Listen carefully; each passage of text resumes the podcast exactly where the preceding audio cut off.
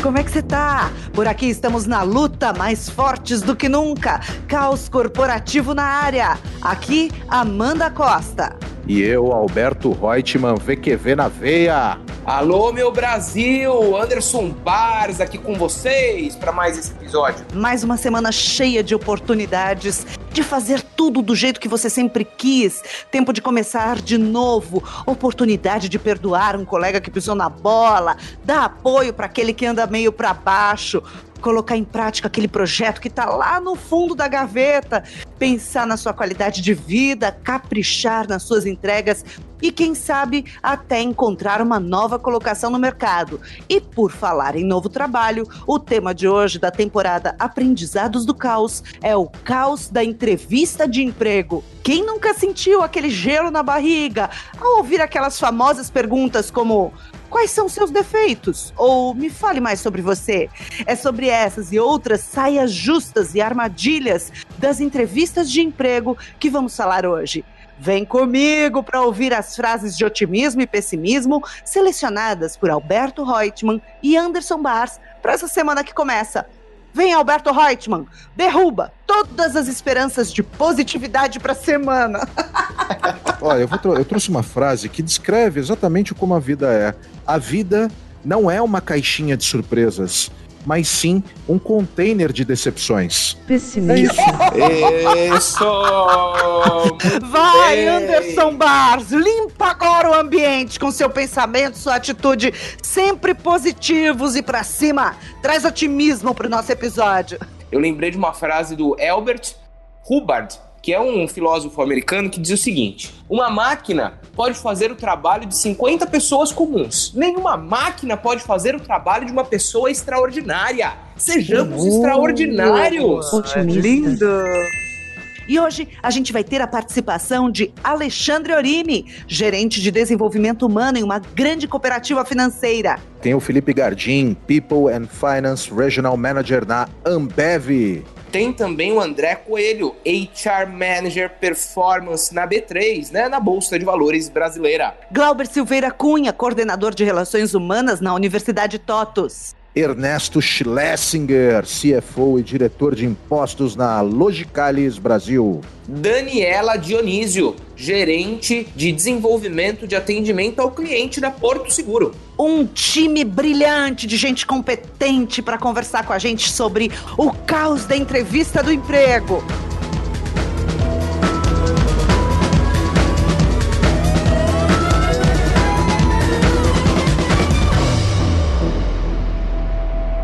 Bom, para mim, a entrevista de emprego ela é um momento decisivo, né? Pra, mas ela é um momento decisivo para quem é um entrevistado e não necessariamente para quem é um entrevistador. Então, nesse momento, você tem um desencontro de intensidade de interesses, né? O, o camarada que quer contratar, ele pode contratar várias pessoas, mas quem está sendo contratado é, pode mudar, pode ter sua vida mudada, né? Então você tem uma diferença de interesses brutal aí, né? E muitas vezes a falta de competência do entrevistador surge se ele não for maduro o suficiente, humilde o suficiente para entender essa, essa discrepância. Né? Tem uma síndrome chamada Síndrome do Pequeno Poder, que é uma explicação até psicológica para uma atitude de autoritarismo, muitas vezes, por parte de um indivíduo que recebe uma pequena parcela de poder mas que não tem condições mínimas de utilizar esse poder de forma é, adequada. Ele usa de forma imperativa, absoluta, e não se preocupa com as consequências, né? Eu acho que o mais interessante aí, dá para lembrar, inclusive, aquela frase do Abraham Lincoln, né? Que se você quiser medir o caráter de um ser humano, você dá poder para ele, né? A gente está falando de uma realidade em que uma entrevista é um bate-papo, gente. E você tem que contar as suas, as suas histórias, né? E tem que contar suas histórias como você viveu.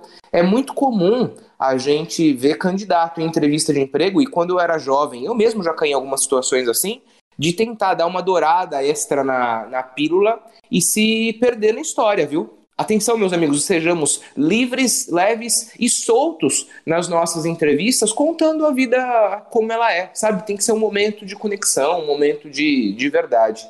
Olha, você sabe que a Glassdoor fez um levantamento bem interessante sobre perguntas malucas, né, que aconteceram pelo ano, né? Na Universidade de Stanford, por exemplo, é, a pergunta que se comumente fazia era quem venceria uma batalha entre o Homem-Aranha e o Batman.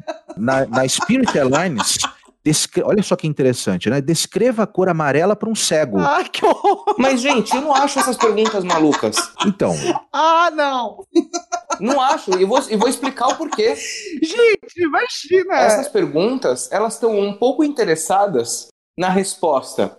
Elas querem justamente entender o raciocínio das pessoas por trás de uma situação complexa. O Google, né, por exemplo, é bem famoso por, por perguntas diferentes.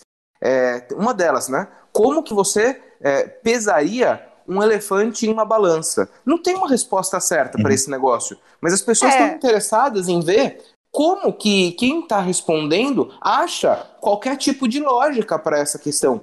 Por exemplo, nessa pergunta do, do cego, se eu precisasse explicar a cor amarela para um cego, pelo menos foi o que me veio à mente, é, eu explicaria. Sabe o, o, aquele aconchego né, de estar ao sol, num lugar livre, num lugar gostoso, ouvindo a natureza, a cor amarela se parece com isso sabe? Pelo menos é o que me veio à mente, é o que eu responderia. Faz muito sentido, Anderson. E de fato, você está medindo aí a criatividade da pessoa, o repertório da pessoa. Agora, uma pergunta: vocês não acham que numa entrevista de emprego, o assunto a ser discutido deveria se concentrar em torno da, vaga, do trabalho em si, e não abranger essas questões muito amplas ou mesmo aquelas relacionadas à, à vida pessoal do candidato? Mas eu acho que é justamente isso que o, que o Anderson está colocando, né? Eu acho que uma entrevista de emprego é um bate-papo. Às vezes, perguntas absurdas são boas para ver como a pessoa sai de uma situação crítica, né? A gente, quando se prepara para uma entrevista de emprego, a gente não se prepara para conseguir varrer todas as perguntas malucas, né? Que o examinador e o entrevistador possam fazer. Eu conheço três consultores de mercado, são consultores incríveis, super bem conceituados, quando eles entrevistavam um consultor para trabalhar na consultoria deles, eles faziam uma pergunta mais ou menos assim: como é que se transa com gorila? Sabe quem são esses consultores? É Amanda Costa, Anderson Barros e eu. Hã? A gente perguntava isso nas entrevistas, agora todo mundo já sabe, né? Só para ver a reação. Você não, você não devia entregar isso. Você, isso não foi justo. É, e, o, e o Alberto é o cara que não gosta das perguntas, né? Ele não gosta das perguntas esquisitas, justo ele, né? Não, sabe o que, que, sabe que, que eu já presenciei o Alberto fazendo? Perguntando para a pessoa qual é o livro que você está lendo. A pessoa tem um branco na hora. Se fosse eu, eu também teria um branco. Sei lá que livro que eu tô lendo, não sei, esqueci. Cara, não sei nem meu nome numa hora dessa. Mas eu tô, tô contratando um consultor, é um cara que, que vai vender cultura, vai vender informação. É, é duro, né? Não vou fazer essa pergunta, de repente, para um cargo que não exige esse tipo de desenvolvimento mental. Mas eu quero, eu quero entrar nesse ponto para responder a pergunta da Amanda. O que, que a gente precisa avaliar numa entrevista de emprego? Na minha perspectiva, são três coisas, Amanda: a história de vida, são as competências técnicas e são as competências, né? Ou seja, as questões mais comportamentais. E aí é, é justamente nesse momento em que essas perguntas diferentes fazem sentido. E não basta né, a simples resposta. É, muitas vezes, principalmente quando a gente está falando de hard skills, o entrevistador quer ouvir do candidato aquilo que ele chama de evidência, né? Então, as situações, é, que ela já colocou aquela competência em prática, os aprendizados que ela teve. Então, para mim, uma boa entrevista ela tem que abranger minimamente esses três aspectos. Com relação às informações sobre a vida pessoal, que de fato, é, é, até certo ponto, são necessárias para avaliar o fit cultural né, entre esse candidato e a empresa. Mas aqui vai uma dica minha para o candidato: toma cuidado para não se sentir muito à vontade e começar a falar demais da tua vida pessoal, sabe? Não precisa. Fala tanto quanto você for perguntado. Concordo. Muitas vezes o examinador legal, bacana, ele deixa a entrevista leve, tranquila, e nessa hora o, entrevistado ele fica com excesso de autoconfiança, solta um palavrão, comenta algum deslize ético que teve no passado, acha que está aquela atmosfera de brodagem. E é nessa hora que a autoconfiança faz com que ele se entregue, né? Perca pontos, tudo pode ser um teatro, pode ser armado, mas às vezes, do nada, ele é, é, cria uma prova que joga contra ele, né, Andy? O entrevistador, ele tem exatamente esse papel, de extrair a verdade do, do candidato. Cara, ele coloca né, para dentro da organização as pessoas que têm um grandioso resultado para acontecer. Sim, muito legal, Anderson. Concordo plenamente. Outra armadilha que o entrevistado não pode cair, que pode acontecer, é nunca falar mal da empresa anterior, da empresa onde ele estava antes. Nunca entregue alguma informação confidencial. Você sabe muito bem o que o entrevistador vai pensar. Se ele está fazendo isso com a empresa anterior, por que, que ele não faria com a empresa atual? Mas eu vou aproveitar esse gancho e vou chamar aqui nosso primeiro convidado, Alexandre Orimi, gerente de desenvolvimento humano de uma grande cooperativa financeira, grande amigo nosso, Alexandre. A gente mandou uma pergunta para ele. Um candidato que fica nervoso em uma entrevista passa, às vezes, a sensação de que vai mentir. Mas a gente sabe que pode ser que não tenha nada a ver. O que o entrevistador deveria fazer quando isso acontece?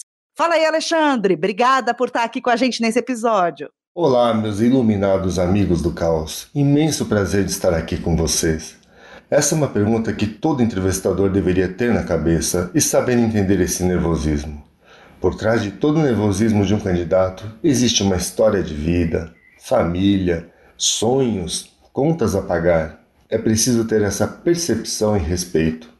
Eu gosto de começar com um quebra-gelo do tipo: pra qual time você torce? A melhor resposta que já tive foi: sou corintiano, mas não sou fanático. Isso é difícil de acreditar, mas é o início de algumas risadas.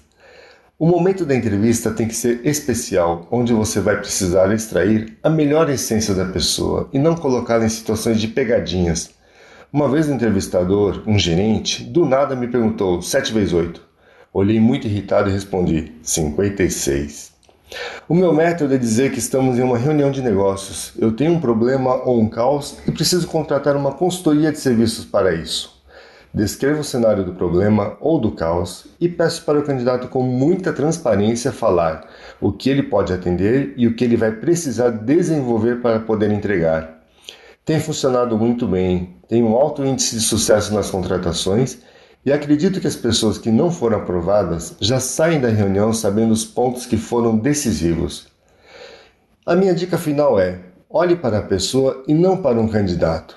Amigos, nos vemos por aí. Um grande abraço. Grande Alexandre Ori, meu Deus, adorei isso. Olhe para a pessoa, né? Atrás dessa pessoa, desse entrevistado, tem toda uma história de vida. Alexandre Orimi sempre muito humano e a gente fala, fala, fala que falta humanidade nas empresas, que falta amor. E eu adorei, porque ele trouxe justamente esse lado. Mas olha, Amanda, o Orimi trouxe uma questão interessante. Você pergunta qual é o time do cara e o candidato fala que é corintiano, mas não é fanático, já começa mentindo, né? Ah, isso é verdade. Esse a gente já elimina. Olha, eu diria logo de uma vez, eu sou corintiana. E se o entrevistador fosse São Paulino, palmeirense, eu já perderia logo a vaga e quer saber, eu não ia ligar. Olha, olha não lá. Não posso ir pra cima. Olha. Olha só, meus queridos amigos, né? É, que tem que administrar essa relação, né, muitas vezes insalubre de lidar com pessoas de outros times. Mas vamos lá. É... Ai, meu Deus, bota o hino aí, bota o hino. Aqui tem um bando de louco! Ele parou, parou! Do São Paulo, do São Paulo, né? Do São Paulo, do São Paulo. Ouve o tricolor paulista, amado clube brasileiro. Olha só, eu quero aproveitar essa desviada que a gente deu sem propósito no tema, né? Culpa do Rorim, inclusive. É, para falar o seguinte: se tem uma dica que eu né, vivi, inclusive do lado do entrevistador, que eu quero dar para todos os candidatos, é com relação à objetividade, né? Putz, quando o candidato começa a se tornar prolixo, falar demais a respeito de um determinado tema, eu, como entrevistador, sempre me desconectava. Então, tem que achar a medida, viu? Isso. Você sabe uma coisa que eu sempre gostei de fazer com as pessoas quando eu entrevistava? E agora a gente começou a entrevistar um monte de gente também, né, para trabalhar na Escola do Caos. É, eu, eu gosto de pedir para a pessoa escrever uma redação. E gosto de pedir para escrever uma redação tema livre. Porque quando você escreve, principalmente para um consultor, é, e isso fica a dica né, para outros ramos de atividade, você concatena o seu objetivo, né? Se ele é serial, se ele é lógico. Isso me ajudava a ver se a pessoa tinha pensamento estruturado, mas funciona para o nosso negócio. Pensa aí se as perguntas que você faz na tua entrevista, ou mesmo aquelas que estão sendo feitas para você responder, se faz sentido, né? Se tem objetivo, né, por trás disso. E aliás, é um papel em branco, uma folha de sulfite sem pauta que você dá para a pessoa fazer a redação, né? É, e eu acho que isso funciona para qualquer ramo de atividade, mas existem psicólogos que são especialistas nisso, né? Para analisar a letra da pessoa. Então, se alguém te der uma folha em branco para você escrever uma redação de tema livre, faça um desenho. Faça um desenho de uma casinha. a dica para a redação em uma folha em branco é capriche na letra. Pelo amor de Deus, não faça um garrancho que não seja possível ler. Tenta escrever reto e mais, escolha um tema que de certo modo possa revelar quais são as qualidades, quais são as entregas que você vai poder trazer para essa empresa. É, uma coisa que eu gosto de analisar nas redações é vocabulário das pessoas, mas tudo bem que isso pode ser para temas para cargos mais é, complexos, né, cargos mais sêniores, vejo se a pessoa não comete erros toscos, né, de português, erros muito primários, mas principalmente se a pessoa tem capacidade de concatenar uma ideia, né? É, isso que o Anderson falou de, de uma pessoa ser prolixa, o cara começa a falar, ele não para, né? Isso é perigoso. É, eu acho que tem que observar isso e perguntas que façam sentido, né, Amanda?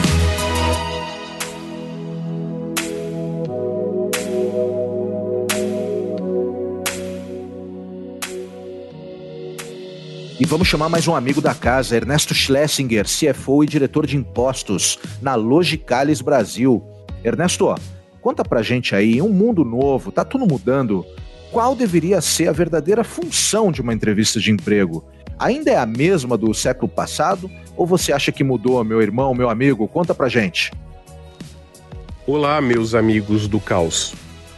Diferentemente do que vimos no passado, onde as entrevistas de emprego quase que exclusivamente eram para avaliar a capacidade técnica e o histórico de graduação de um candidato, hoje daqui para frente, cada vez mais a principal função de uma entrevista de emprego é conseguir entender qual é a capacidade de raciocínio cognitivo e comportamento emocional, porque não psicológico, de um candidato. Digo isso porque a era do raciocínio linear está em extinção passamos para a era do raciocínio exponencial, aliada à inteligência emocional. Capacidade técnica e currículo escolar serão avaliados por sistemas de inteligência artificial. Pergunto a vocês: será que as empresas e os seus entrevistadores estão preparados para isso? É isso aí. Um grande abraço. Aí, grande Ernesto, muito obrigada pela sua contribuição. Achei bárbaro o que você falou e vou jogar a sua pergunta para o Anderson Bars. E aí, Anderson, as empresas estão preparadas para esse tipo de entrevista? Ah, eu acho que a gente vê de tudo, né, Amanda? Sabe que tem um, um termo que a gente tem utilizado muito com relação a isso que o Ernesto falou, que são as power skills, né, que são competências justamente como é, inteligência emocional, né, muito voltadas para o relacionamento humano, empatia. É, e a gente vê de tudo. Existem empresas que são super referência é, em seleção de candidato, RHs muito bem é, preparados e RHs que olham ainda para você e perguntam se você fosse um animal, que animal você seria, né? Então. Qual você seria, Anderson? Ah, você quer a resposta bonitinha para a entrevista? Sincera, sincera, então, sincera. Ah, sincera, cara sei lá, eu ia, eu ia ser um macaco feliz, né? Pulando, dando risada. Aqueles macacos da Tailândia que fazem pegadinha, que pegam as coisas das pessoas. Acho que essa é a minha cara. E você, Alberto? Você sabe que eu tenho uma simpatia pelo avestruz? Ah, até parece! É verdade. Você, você, você é pavão, você não é avestruz. China, cara, eu, eu, eu, eu, não sei correr direito, não sei voar, eu gosto às vezes. Eu sou uma pessoa envergonhada, eu sou tímido. Ah! Eu... Mas é piada agora. Eu gosto é... do avestruz. Eu acho um animal tão simpático. Okay, e você, vai. Amanda? E você, Amanda, não vai fugir Eu seria não. uma leoa! É verdade. Uma leoa. Por falar em leoa, a nossa próxima convidada é a gerente de desenvolvimento de atendimento ao cliente da Porto Seguro, a querida amiga Daniela Dionísio. A gente foi perguntar para ela, Daniela, Muitas entrevistas de emprego deixaram de ser feitas presencialmente e passaram a ser feitas, claro, por conta da pandemia, de forma remota. Quais são os cuidados e as dicas para empresas e profissionais mandarem bem nesse encontro online? Oi, pessoal do Caos, tudo bem com vocês? Estou aqui hoje para dar algumas dicas para processos online. A primeira delas vai para as empresas, onde um dos maiores objetivos é atrair um perfil mais aderente para suas vagas. E para isso, a minha dica é a seguinte: faça uma boa descrição e uma boa divulgação da sua vaga. Consistência e leveza são essenciais para que vocês possam atrair este perfil mais aderente. Agora, para vocês, profissionais que estão prestes a participar de um processo online, vou trazer aqui três dicas que, no meu ponto de vista, são essenciais. Primeira, procure um lugar apropriado para participar desse processo. Depois, verifique se a sua tecnologia está ok. E por último, pessoal, escolha um figurino adequado, como se você estivesse pessoalmente olhando olho no olho do entrevistador. Espero ter ajudado com essas dicas e a gente se vê por aí. Até mais. Isso que a Dani falou é super importante, né, Dani? Obrigado por estar conosco. Isso que ela disse é super relevante na cabeça do entrevistador, né? É, eu tenho vários amigos que têm origem humilde, né? E, e, essas pessoas, quando elas vão participar de processo seletivo, elas ficam muito preocupadas em não proporcionar pré-julgamentos, porque o entrevistador, às vezes, ele não tem maturidade suficiente para ver que a casa da pessoa é, é simples, né? E ele faz um pré-julgamento. A gente está participando de uma série de reuniões em Zoom, em Teams, em Skype, e existe uma lógica das pessoas avaliarem como é que é o fundo é, da, da, da, da, tela, né? Se, se a parede está bem pintada, se tem muito livro na estante. Infelizmente, são pré-julgamentos que algumas pessoas fazem, né? E isso pode, infelizmente, prejudicar é, a análise de quem é a pessoa que eu estou trazendo dentro da empresa. É triste isso, mas acontece. É uma pena. Agora, outra informação importante que a Daniela trouxe foi a questão do dress code. Claro que para processos seletivos e entrevistas online, é, basta estar bem da cintura para cima, não é verdade? Quase na região do pescoço, né? Uhum. Só que daqui a pouco, se Deus quiser, esses processos vão voltar a ser presenciais. E essa é sempre uma dúvida que as pessoas têm, né? É, que, que tipo de roupa eu uso? E aí eu já, já vou dizer o seguinte: depende do tipo de emprego que você busca. Depende da área em que você trabalha. Se é uma área formal, claro, é uma roupa mais formal, mas sem muito exagero. É, se é uma área mais de, de, criatividade, claro que pode ser uma roupa mais descolada, uma roupa legal, uma roupa descontraída, e isso pode até contar ponto, né, na hora de você ser contratado. O que, que vocês acham disso, meninos? Sabe que eu tenho uma história ótima com isso. Eu começo minha carreira num mercado que é muito formal. Então, lá no começo da minha carreira, eu usava terno e gravata. Até mesmo, né, já trabalhando em consultoria, na época em que eu e o Alberto, inclusive, começamos a trabalhar juntos, nós dois usávamos, né, vez por outra, terno e gravata. Aí teve uma vez que eu fui fazer um processo seletivo, estava de terno e gravata e fui numa baita de uma empresa descolada, assim, sabe? E não me preocupei em me adaptar. Pensa, naquela sensação de que você é um ET. Foi assim que eu me senti, viu? Então, olhar né, e prestar um pouquinho de atenção nessas questões culturais da empresa na qual você está indo é, é, fundamental. Aliás, fundamental saber sobre a empresa, né? Se, você souber né, de antemão qual é a empresa, às vezes os processos seletivos omitem qual é a empresa. Né, para qual você está indo participar daquele processo seletivo. Mas se você souber, vá em frente, busque informação sobre essa empresa e faça com que as suas respostas, né, desde as não verbais até as verbais, tenham um fit cultural com essa empresa. Oh, inclusive, Amanda, sobre isso que você falou do candidato pesquisar é, a empresa, cara, esse negócio é fundamental. Agora, sentando na minha cadeira aqui de pessoa que já entrevistou tantas outras, Cara, me dava uma sensação muito ruim quando eu percebia que sequer no nosso site é, o entrevistado tinha entrado, não conhecia os nossos produtos, não sabia o que a gente, o que a gente fazia. Me dava assim uma impressão de, de interesse zero e com certeza já era uma marquinha que, que ficava lá, sabe? Faz uma grande diferença, é verdade. Porque, em primeiro lugar, é, o, o, candidato precisa já admirar essa empresa. Né? E por falar nisso, eu vou convidar o Felipe Gardim, que é People and Financial Regional Manager na Ambev. A gente foi perguntar para o Felipe: é possível fazer de uma entrevista de emprego um acontecimento em que o entrevistado saia encantado com a empresa? Como é que isso pode acontecer? Obrigada, Felipe, por ter aceitado o nosso convite. Fala, amigos do caos. Sim, eu acredito que é possível sim. Na verdade, eu acho que o encantamento do candidato começa antes da entrevista. Porque, mesmo que a entrevista seja muito bem conduzida, se a jornada do candidato entre o momento em que ele é impactado pela empresa e o momento da entrevista propriamente dita não for uma experiência positiva, dificilmente ele ficará de fato encantado. E aí que entra o conceito de employer branding, que basicamente é a estratégia que vai ser usada pela empresa para gerar uma percepção positiva nas pessoas como um lugar bom para se trabalhar é muito importante ter bem estruturada essa comunicação com os candidatos e com a linguagem, conteúdo e plataforma adequadas. Agora, falando da entrevista em si, vale lembrar que a gente está num momento de pandemia do Covid-19, né? Então, nesse contexto, eu realmente acredito que empatia com o candidato ou candidata faz toda a diferença.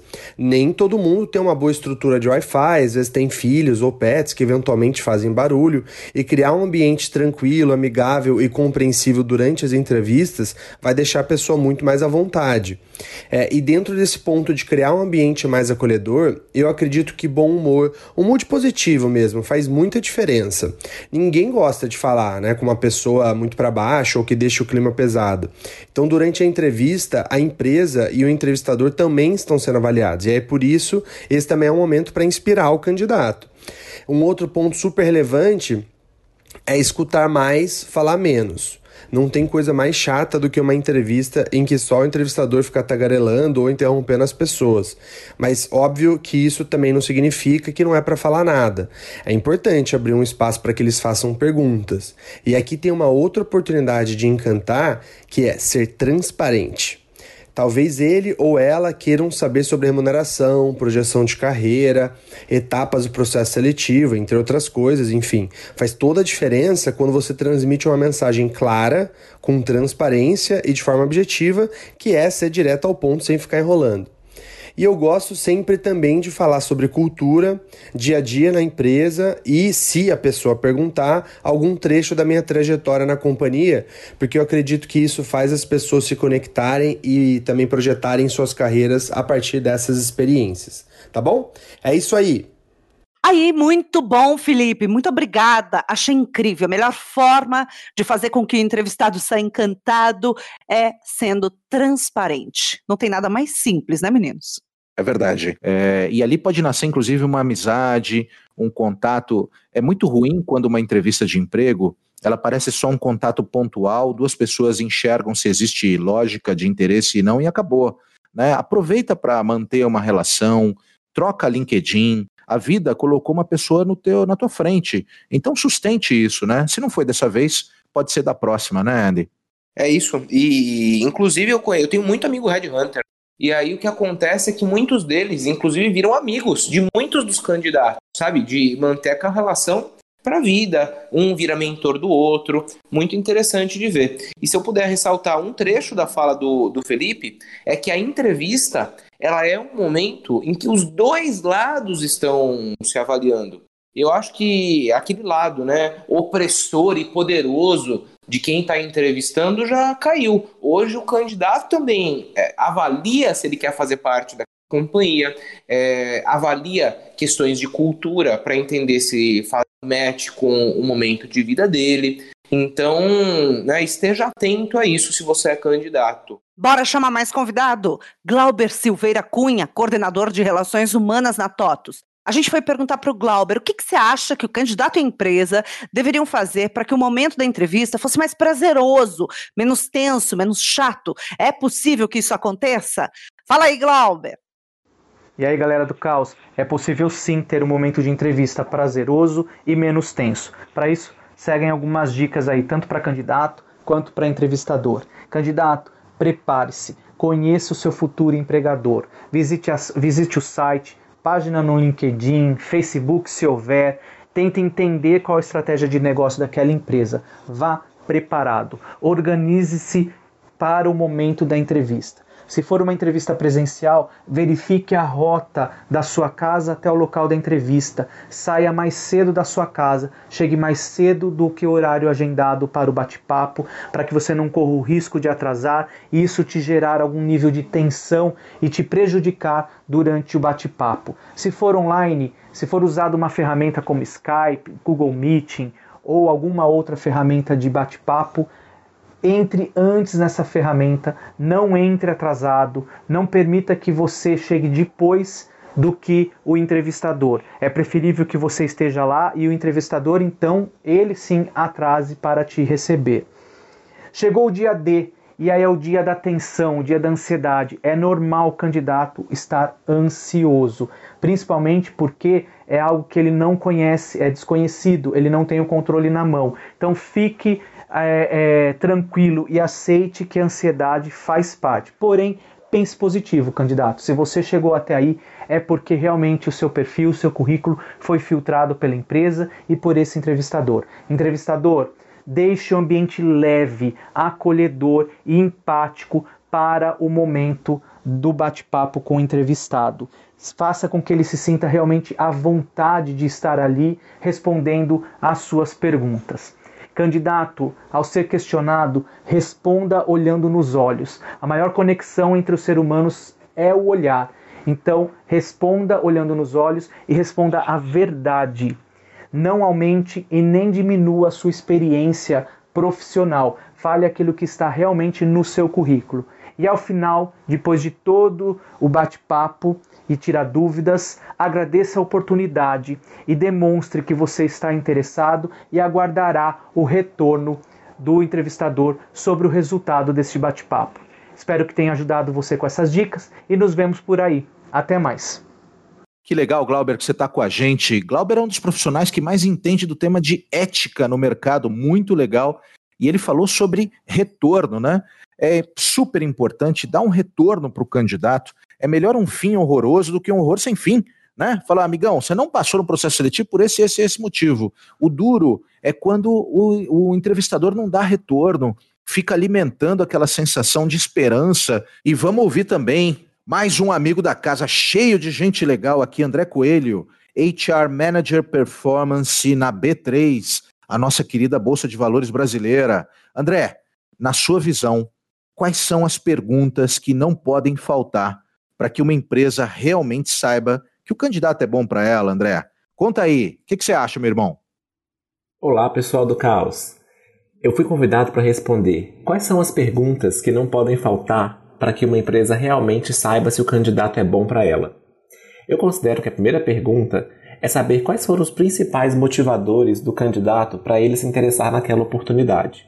Entender essa motivação é importante para saber qual é de fato o apetite do candidato para aquela posição naquela empresa. Perguntas também sobre o histórico profissional e sua evolução de carreira são importantes para entender o protagonismo do candidato em relação à sua carreira.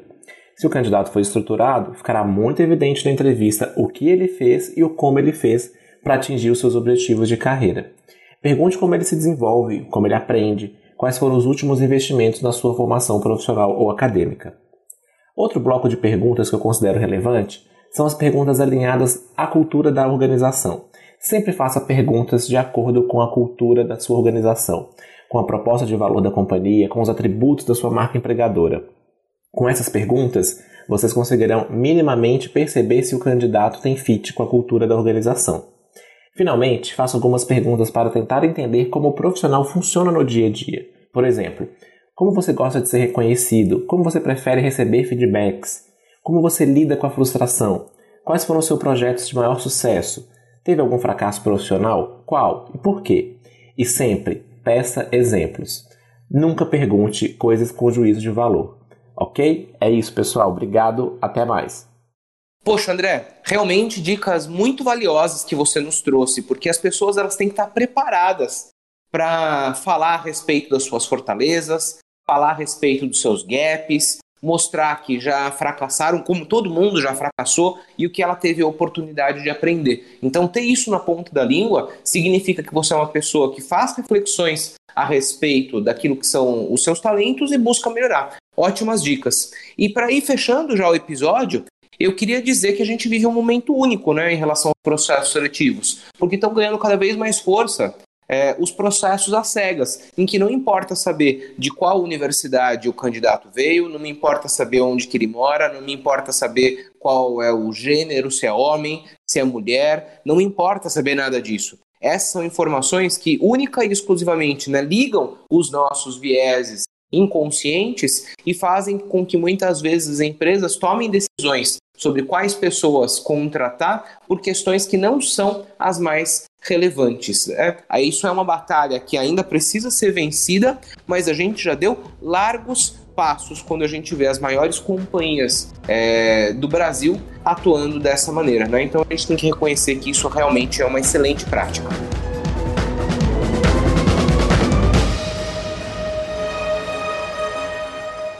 E eu começo a me despedir deste episódio perguntando para você: quantas segundas-feiras tem vindo e ido embora desde que você disse que iria começar na próxima semana? Toma uma atitude. Começa hoje. Até semana que vem. Olha, manda aí, por falar em quantas segundas-feiras, eu só digo uma coisa, hein? Faltam 15 segundas-feiras pro final do ano. Esse 2020 vai acabar, viu, meus amigos? Mas já falaram que não vai ter Réveillon. Será que a gente vai ficar preso em 2020 para sempre? É, não! pelo amor de Deus! Bora, hoje tem música especial, aniversariante do dia, nossa querida, quanta falta faz, Amy Winehouse, Tears Dry on Their Own. Ótima escolha, viu, Ótima escolha! I knew I had him at my match. But every moment we get snatched. I don't know why I. Ciao, ciao, ciao, ciao. It's my responsibility. And you don't own nothing to me but to walk away. I have no capacity. He walks away. The sun goes down. He takes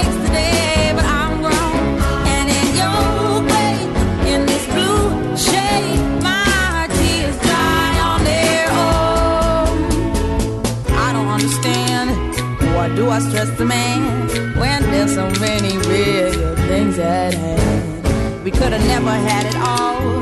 We had to hit a wall. So this is inevitable withdrawal. Even if I stop wanting you, and perspective pushes true, I'll be some next man's other woman. So I cannot play myself again. Should just be my own best friend. I fuck myself in the head with stupid man. He walks. The sun goes down.